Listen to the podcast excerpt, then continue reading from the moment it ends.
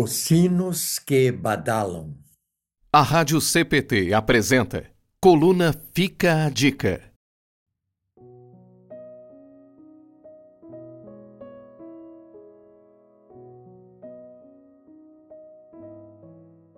Alguns dias tive um domingo de folga. Isto depois de já ter realizado o culto no sábado à noite em nossa congregação. O domingo era de agenda livre, sem culto, sem compromissos. Aproveitei então para praticar a corrida de rua cedinho, ao clarear o domingo, com a cidade ainda dormindo, em silêncio e sem movimento. Coisa que só quem é corredor entende. Porém, já ao fim da corrida, ouvi um som que ecoava por quase toda a cidade que ainda acordava. Era o sino de nossa congregação. Conforme a tradição, ele estava ressoando às oito horas, uma hora antes de se iniciar o culto.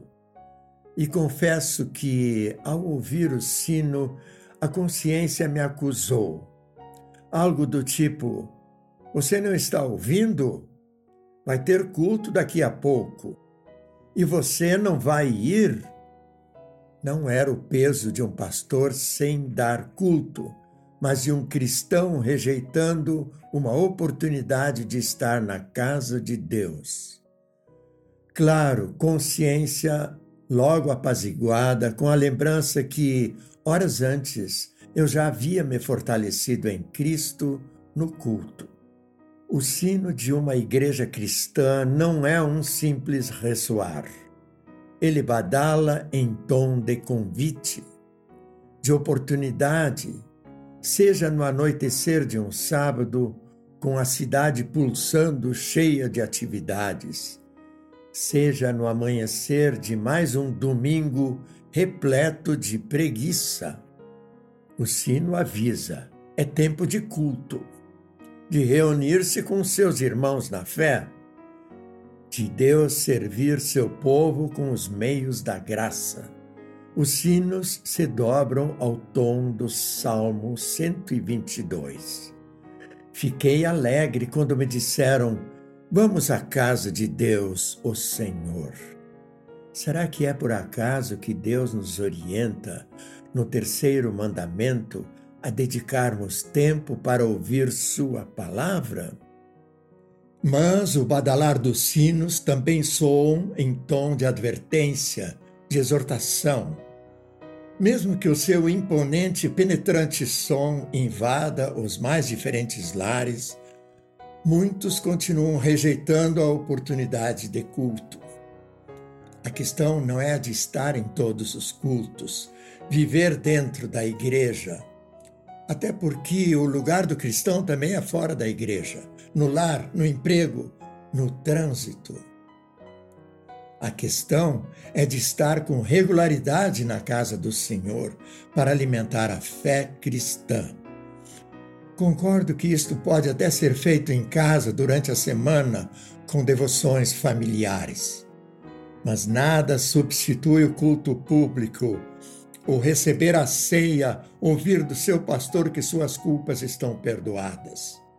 Os sinos que ressoam pela cidade carregam também as palavras. Não deixemos de nos congregar como é costume de alguns. Pelo contrário, façamos admoestações, ainda mais agora que vocês veem que o dia se aproxima conforme Hebreus, capítulo 10, versículo 25. Então fica a dica. Não despreze as oportunidades de culto que você tem, seja com ou sem o badalar dos sinos. Junte-se ao povo de Deus, que o culto cristão esteja dentre suas prioridades neste ensaio de uma vida pós-pandemia. Afinal, a fé vem por ouvir a mensagem, e a mensagem vem por meio da pregação a respeito de Cristo. Romanos capítulo 10, versículo 17.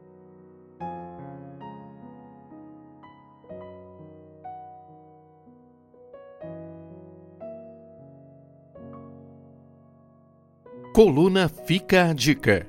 Autoria: Pastor Bruno Serves. Locução: Paulo Udo Kuntzmann. Ouça este e outros conteúdos em radiocpt.com.br.